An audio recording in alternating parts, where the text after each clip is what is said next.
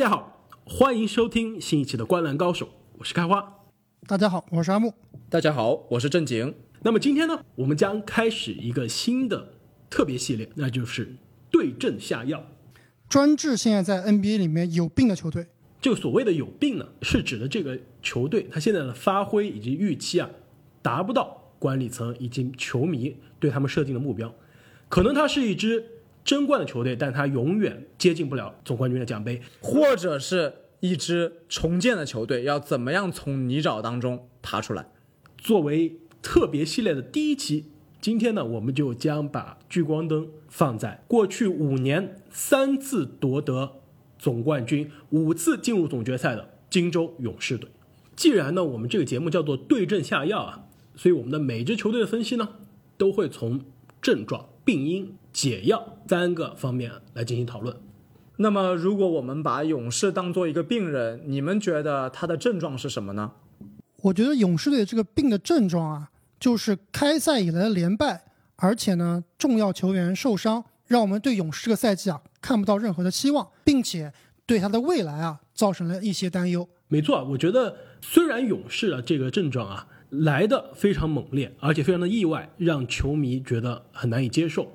看上去很大的病啊，但是我觉得啊，事实上并不是一个绝症，而且我觉得甚至不是一个大病。那下面我们就来给他诊断一下，看他到底病因是什么。我觉得呀，首先第一个病因最重要的，肯定就是因为伤病了。在过去的几场比赛当中，他们连续的伤了自己的数名大将，而且这个伤病呢，可能也是间接的或者是直接的导致了杜兰特的离开。没错，杜兰特跟腱受伤，克雷十字韧带受伤，库里手腕骨折，那追梦呢，现在手指受伤。啊，拉塞尔的这个脚踝还有问题，可以说他的这个阵容上所有拿了大合同的人都受伤了，包括杜兰特也离开了，所以说伤病肯定是这个病因中最主要的成分之一，直接导致了现在我们勇士的首发五虎啊，像上次这个咱们阿木说的一样，可能只有两三个人我们曾经认识过。对呀、球员的健康和这个伤病问题呢，其实一直是影响球队走势的一个很重要的因素。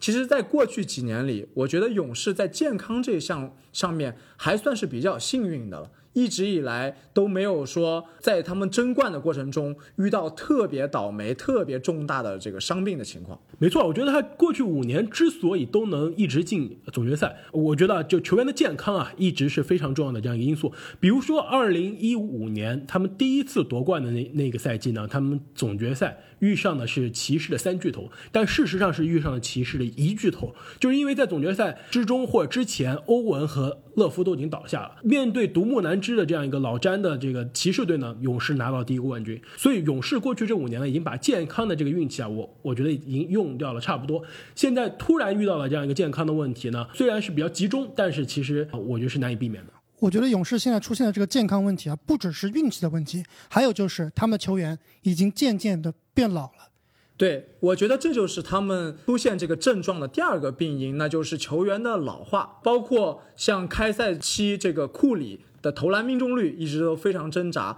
另外包括格林在常规赛的表现一直为人所诟病，其实这都是球员老去的一个侧面的表现。没错，我们来看一下勇士的这个主力的这个年龄啊，库里现在三十一岁，即将要三十二了，然后追梦呢是二十九岁，然后即将要三十岁，那么克雷呢也即将。进入三十而立的这样一个年纪了，所以勇士核心呢现在已经并不年轻，而且之前的伊戈达拉和里文斯顿离开的离开，退役的退役。没错，还有个重要因素就是在主力已经超过三十岁的这样一个情况下，勇士的这些球员啊，过去的每个赛季他们打的比赛都是全联盟最多的，因为他们都打到了季后赛的这个总决赛的最后时刻，所以整个球队的球员的这样一个疲劳程度还是大家所忽视的。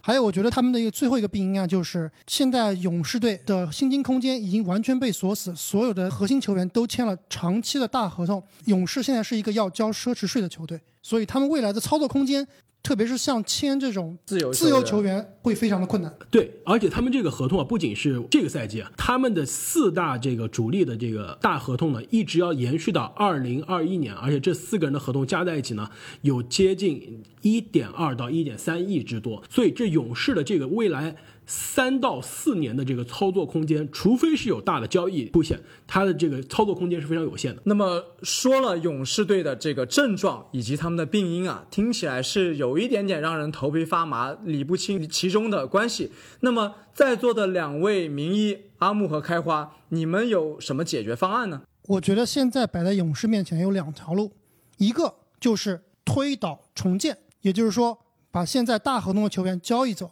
换来一些年轻球员和选秀权，重建球队。阿木还是保持了他一贯的这个创意满满、大刀阔斧的这个风格啊！我觉得勇士在现有的情况下，如果要推倒重建，确实要非常大的勇气，相当于一个感冒，可能要给他动一个全方位的大手术了。没错，我也觉得这样来说，是否动作有点太大呢？因为我觉得勇士的他的这个。主力的年龄啊，已经等不起一个三到四年的重建了。大家刚刚我们都说了，就是说他们的主力现在已经超过三十岁，而且过去这些年，勇士的球迷、勇士的媒体已经习惯了勇士永远是在总冠军争夺的这样一个行列。所以说，让他们等待一个两三年的一个重建，我觉得未必是一个可行的方案。而且要交易走大家最喜欢最喜欢的那些球员，还是非常非常困难的。所以你的第二个方案是怎么样的呢？第二个方案就是。我们知道这个赛季争夺季后赛啊，已经希望不大了。哪怕是能进入季后赛的边缘啊，夺冠的几率非常非常的小。所以勇士的高层很有可能放弃这个赛季，拼尽全力为下个赛季而做准备。那么这条路呢，可能正是我们今天主要讨论的这个解药。没错，我同意啊。而且我觉得，其实某种程度上来说。库里的这个受伤，对库里来说肯定是一张非常糟糕的事情。但我觉得对于勇士来说，可能是某种程度上对勇士这赛季最好的一件事，为什么呢？因为开赛季之前我们已经聊过，勇士今年进入季后赛，有可能虽然是可能是在第七、第八名进入西部的季后赛，但是他要在季后赛走得很远，非常的困难。之前我们疯狂猜想的时候，这个正经已经有一个大胆的预测啊，其实我们觉得当时的预测非常可能就是库里。逆天的数据把勇士带进季后赛，拿到常规赛的 MVP，但是在首轮被淘汰。我觉得这是非常大概率的一件事件。所以呢，与其让库里独木难支，让他苦苦撑着球队把球队带进季后赛，最后首轮游呢，我觉得还不如让整个球队有一次重新调整、重新组合他的这个人员的一个机会。当然，在赛季初几场糟糕的发挥之后啊，库里的表现也被很多的球迷所诟病。但是我觉得，作为两届 MVP，呃，同时也是三届总冠军的这个球员，那么库里的实力还是毋庸置疑的。那这个赛季，我认为你们俩提出的短暂的战略性放弃，把目标聚集在下个赛季，我觉得是非常可行的。没错，而且我们之前说到这个，就是球队的战绩不好，就是很快就会提到重建。但事实上，历史上很多这种在季后赛的这样一个水平，甚至夺冠水平的这样一个强队，他们都不用经历一个完全推倒的重建。比如说，一九九七年的这个马刺队，在那之前，马刺队在这个海军上将的带领下，虽然不像勇士现在这么强，但一直是西部的这样一个季后赛的强队。但是呢，那一年其实上将大卫罗宾逊啊，跟库里现在差不多时间，在这个赛季初就受伤了。马刺队当时呢就果断的做了这样的决定，那我们这个赛季基本上放弃了。那放弃之后带来的是什么呢？选来了一个状元，带来的是这个球队选上了他们可以改变球队历史的第二个人，那就是蒂姆·邓肯。所以说，我觉得现在勇士队情况就应该参考二十多年前的这支马刺队，在主力受伤之后，我们战略性的放弃，培养一些年轻人，培养一些这些没本来没有机会上场打球的球员，那我们为。选秀做好足够的准备，选下一个能改变球队历史的人。那个人叫做球帝。那么，两位医生说了这么久，这个大的战略，在具体的实施上，你们觉得勇士应该怎么操作呢？应该交易谁？怎么样摆烂？明年又该换回来谁呢？那首先，我觉得勇士他这个所谓的摆烂啊，我觉得不一定他真的是要摆到最烂，但是。勇士他必须是要保证他的首轮的这个选秀权是自己的，因为现在勇士的这个首轮选秀权呢，事实上是交易给篮网了，但是是前二十保护。当时的这个保护啊，我们当时都觉得这前二十的保护等于没保护，等于没保护，等于没保护。现在看来，这前二十的保护啊，我觉得太明智了，还是非常有必要。所以说，现在勇士肯定有动力保证他自己是一个乐透的签，那这样可以确保这个选秀权留给自己。另外呢，我觉得勇士的现在的状况跟当年的马刺还是不太一样。马刺当年是留下了自己的这个选到了状元，我不觉得勇士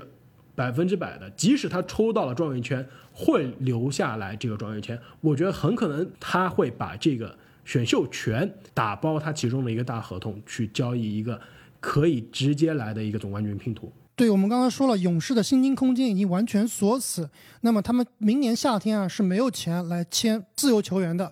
交易和选秀是他的唯一两个选择。那么刚才开花提到的，下赛季勇士很有可能，我觉得甚至有可能在赛季中啊就可能交易掉他们核心中的一到两名球员。我觉得最有可能交易的是两个球员，一个是拉塞尔，一个是追梦格林。啊，我觉得这个比起追梦格林，我觉得拉塞尔被交易的可能性更大，因为本来拉塞尔的到来呢就是意料之外的事情，是勇士在失去杜兰特之后的力挽狂澜，让他的损失啊降到最小。当时大家都觉得很可能拉塞尔在全明星赛前后啊，在这个交易截止日的时候就会被勇士交易掉。我觉得现在这个情况来看，拉塞尔在勇士的时间啊可能是要倒数了。从季前赛包括赛季初的几场比赛来看啊，拉塞尔和库里。这两个球员，我觉得啊是不融合的。拉塞尔更像是一个低配的库里，而且呢，他比库里差的地方是，他不能打无球，所以这个在勇士体系里面是非常成问题的。而且他没有办法在这个防守端给这个球队出力。库里的防守呢，并不是说特别差，但是呢，并不是顶尖的防守。拉拉塞尔防守比库里可是差多了，所以拉塞尔在勇士这个体系中并不搭。而且当时大家觉得拉塞尔来呢，是可以在克雷受伤的时候。顶替顶替一下克雷的位置，但是现在如果我们讨论的是下个赛季的话，克雷如果回来了，克雷如果回来了，拉塞尔拉塞尔的意义就不存在了，没错。所以说他后场养着这三个人，还不如我把其中的一个人变成一个前场或者这个小前锋位置上的一样一个选项。我觉得这个赛季勇士的实力之所以大打折扣，就是因为他们失去了很多个，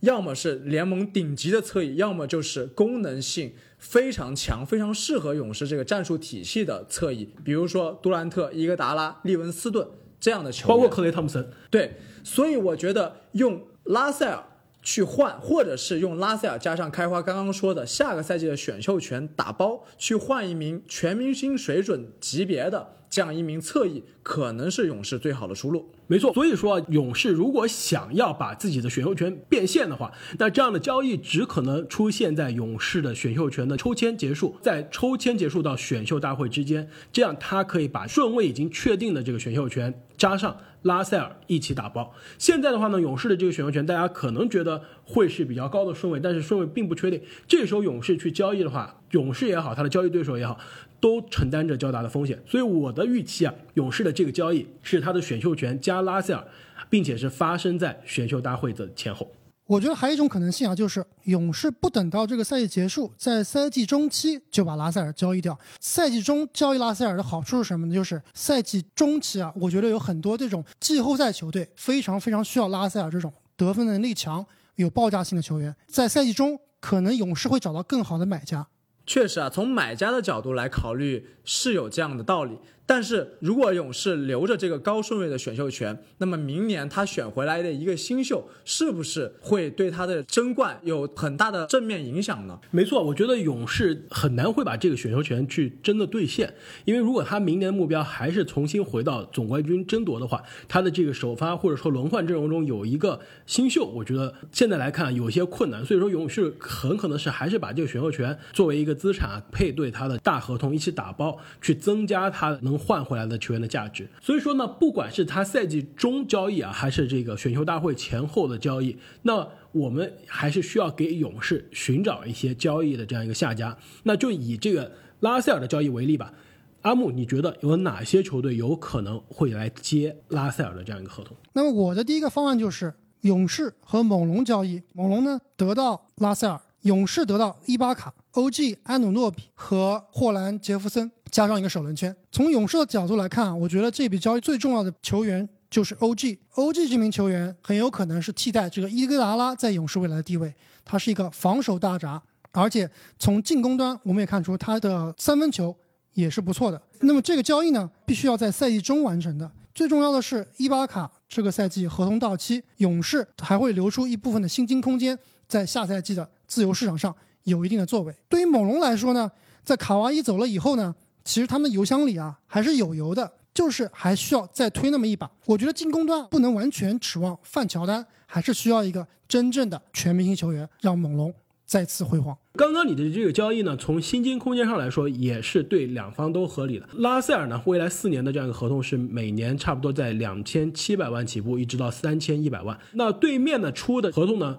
伊巴卡是一年的这个到期合同，两千三百万。那 OG 的话呢，还是新秀合同，还剩下两年，那分别差不多都在两百三十万左右。霍林斯·杰弗森呢，也是一年的到期合同是两百五十万。所以说，对于猛龙来说呢，猛龙这个夏天很难说再会去续伊巴卡了，因为他们今年夏天要面对洛瑞，要面对加索尔。也要面对伊巴卡甚至范乔丹的这样的续约，所以说伊巴卡对于猛龙来说应该是会急于出手的一个到期合同。那基本上对于猛龙来说，就是首轮选秀权加上 OG 的新秀合同换来了拉塞尔。其实对于猛龙来说，让他的这样一个油箱里面续航啊是非常好的一个做法，这样也增加了他的一个进攻的火力。如果续成功续约洛瑞的话，呃，洛瑞。拉塞尔加这个范乔丹的这样一个后场的组合，还是进攻火力非常强。如果没有办法成功续约洛瑞的话呢？哎，拉塞尔加范乔丹，我觉得也能在东部作为一个季后赛的球队啊，还能撑一撑。哎，阿木这一季药，我觉得下的还是有那么一点靠谱的。那开花，不如你也来对阵下一个药，让我们来看看你的方案。阿木的这个方案是赛季中的这样一个交易，就是今年这个选秀大会之前的交易啊。我下面的这个方案呢，是今年夏天选秀大会上的交易啊。大家想象一下啊，如果东部现在最火的这样一个球队，费城七六人队，今年呢在季后赛再次吃瘪，折戟沉沙，再次倒在了比如说猛龙队的面前，那我觉得七六人的这样一个阵容呢。肯定会要需要做出一个调整，而且范乔丹将会签一个大合同。对，现在七六人的这样一个账面上呢，有这样几个大合同：哈里斯、霍福德、恩比德，以及夏天刚刚续约的西蒙斯的大合同，马上也要生效。对于七六人来说呢，这几个大合同如果季后赛发挥不好的话，必须要走一个。那我觉得这些人中走的可能性最大的呢，而且交易价值可能也比较高的话呢，我觉得是哈里斯。现在哈里斯的这样一个位置呢，在球队是相对比较尴尬，因为霍福德的到来把哈里斯放到了三号位，但哈里斯我们知道他其实打四号位对他来说是最舒服的位置，所以说把哈里斯变现，换一个投射能力更好，更可以在球场上承担更多组织和运球责任的人，我觉得是完美的。现在的七六人的这样一个阵容呢，西蒙斯、理查德森。哈里斯、霍福德、恩比德，只有西蒙斯一个人是真正可以担任一个组织者的角色。所以说，我觉得如果他们这个阵容中把哈里斯的三千二百万的合同变成拉塞尔的两千七百万的合同，我觉得七个人的阵容防守可能差了一点，但是我觉得运转上来说可能会更加流畅。这样的话，拉塞尔可以当一个承担起一部分组织者的责任，而且他的这个投射的能力也非常强。所以，拉塞尔、西蒙斯、理查德森。霍福德、恩比德的这样一个首发阵容，我觉得是更加均衡的。哎，这个交易挺有意思啊。那跟我们之前说到的疯狂猜想七六人的大变动也非常有关系。那么你觉得哈里斯到来勇士会为勇士带来什么样的东西呢？首先呢，哈里斯的到来对于勇士最需要加强的这个三四号位啊，是一个非常非常大的一个补强。哈里斯的投射也好，他的篮板也好，包括他的防守能力，我觉得是现在勇士急缺的。而且呢，哈里斯呢还可以打三号位，也可以打四号位。即使以后勇士想回归打死亡五小，让追梦打五号位的话啊，哈里斯。打一个完美的这个空间型的四号位也是非常完美，而且哈里斯在过去几个赛季也证明了他是可以打无球的。在勇士体系中，我觉得他应该是我们能讨论的所有这些两三千万左右的这个球员中，能符合勇士体系最棒的一个球员之一了。那震惊，你一个勇士的药方是什么呢？既然你们两位名医都给勇士下了一个这么好的药，那你这个江湖郎中有什么？那我不如来一剂这个脑洞大开的狗皮膏药好了。既然勇士呢遇到这样麻烦的问题，不如呢就去找联盟中的其他的难兄难弟，也是最有可能。走一手昏招的纽约尼克斯队来一个交易。如果我们在赛季中出拉塞尔，尼克斯出胖虎兰德尔，加上 Knox，，再加上尼利基纳，再加上一到两个选秀权啊，这样一个交易或许也可以互相挽救对方的这个下一个赛季。那么尼克斯呢，得到了一名全明星球员，非常利于他的卖票。勇士队呢，得到了一名进攻端的强援大前锋，另外呢，同时得到了两名勤勤恳恳的侧翼球员，或许也是对他们一个很好的补充。你们觉得这季狗皮膏药怎么样？我觉得这一季狗皮膏药啊，真的是对得起狗皮膏药的这个名字。治标不治本，很有可能过了三年就是典型的双输的这样一个交易。对于尼克斯来说呢，他现在这个换来换去，还是换到了这种伪全明星的球员。那对于这个勇士来说啊，我觉得这几个人相比我们刚刚讨论的伊巴卡和欧记，包括和这个哈里斯来说，对于赢球的贡献可能都差了那么一些。那么另外一个勇士队有可能交易的球员就是追梦格林。我问你们一下，你们觉得联盟里面谁最需要追梦这样的大钱？我觉得对于他的这样一个防守端的贡献，以及他在球场上卖力的一个风格啊，我觉得对于任何争冠的球队都需要他。但是考虑到他的年纪呢，以及他的合同，还是有点困难。我觉得他的买家啊，很有可能是那种要冲击总冠军、孤注一掷的球队。追梦适合的这个球队呢，首先跟他搭档的四号位或者五号位要有投射，并且呢，这个四号位和五号位呢有足够的得分能力，也有足够的组织能力。所以你觉得丹佛掘金怎么样？想象一下，追梦跟约老师的这样一个四五号位的组合，死亡五胖组合。是不是非常的完美？帮他擦防守端屁股的，没错。那这两个可能是大个子中传球视野和传球能力最强的两个人，如果在一起，我觉得是很完美。我们今天夏天说到格兰特来到丹佛掘金啊，跟岳老师是百搭，但是现在格兰特状态好像非常差，而且他的上时间也比较少。对，米尔萨普又拿回了他的这个首发的位置，所以说我觉得米尔萨普也好，格兰特也好，这两个人的风格，其实你把它捏到一起变成一个人，那就是追梦。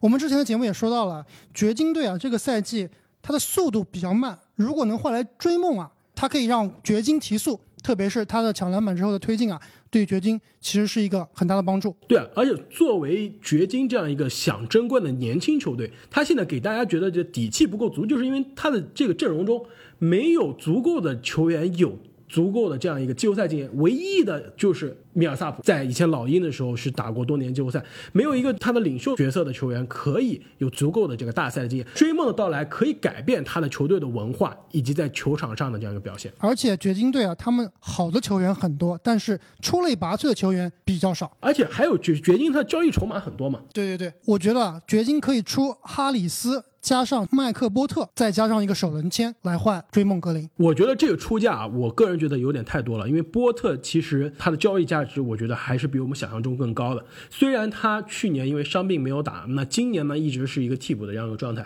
但是毕竟他还年轻。其实我也是非常喜欢麦特波特这个球员，但是目前由于掘金队的人手太多，他上场时间非常有限，所以能展现自己价值的机会啊并不多。其实掘金在这个交易里面是更为了总冠军愿意豪赌一把的，所以很有可能啊掘金愿意搭上这个新秀。那么从勇士的角度来分析呢，哈里斯这个球员其实是勇士非常需要的，有三分投射，关键是有很好的防守。不光是这个赛季可以帮助勇士，哪怕是克雷回来以后，完全可以把克雷提到三号位。而让哈里斯打这个得分后卫，哎，虽然说克雷一直以来打的更多的是得分后卫的这个角色，但我觉得他的体型和力量其实完全可以胜任三号位的角色。对，但是呢，勇士这个方案之后啊，需要解决的问题就是他的四号位，因为追梦呢是他之前铁打的四号位的这样一个首发位置，所以说交易走追梦之后换来了这个哈里斯和波特啊，那谁打勇士的首发四号位呢？你们最近是不是没有关注勇士队新爆发出来一个四号位球员？那就是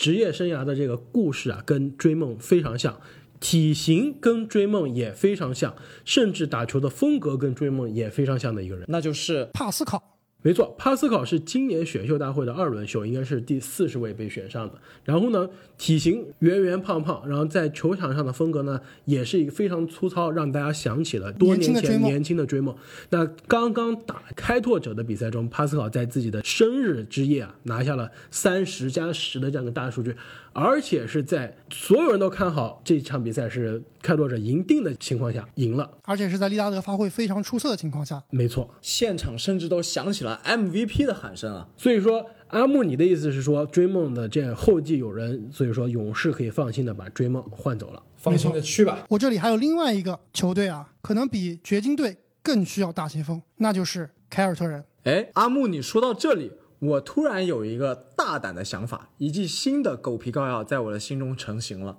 那就是我最喜欢的两名球员所在的球队完成一个大交易，勇士队出追梦格林和开拓者交易，开拓者出贝兹莫尔加西蒙斯加已经受伤的柯林斯，可能再搭上一个首轮签。那么开拓者是这个联盟薪金数一数二的球队，那么他很有可能为了后场双枪的这个最后的巅峰。赌上自己的所有，招来这样一个强力的、可以组织的、防守非常强的大前锋，冲击总冠军。那么勇士得到了两到三个非常实用的经济适用型的侧翼，也对他的夺冠得到了很好的补强。并且克林斯的这样一个受伤啊，也符合勇士现在的这样一个时间线。啊，克林斯刚刚的消息出来，他就是他受伤要四个月时间才能恢复。那基本上就是说，今年的这个常规赛基本上可能是已经打不了了。那其实加上勇士的这一波受伤的人呢，那克林斯已经可以加入他们的行列。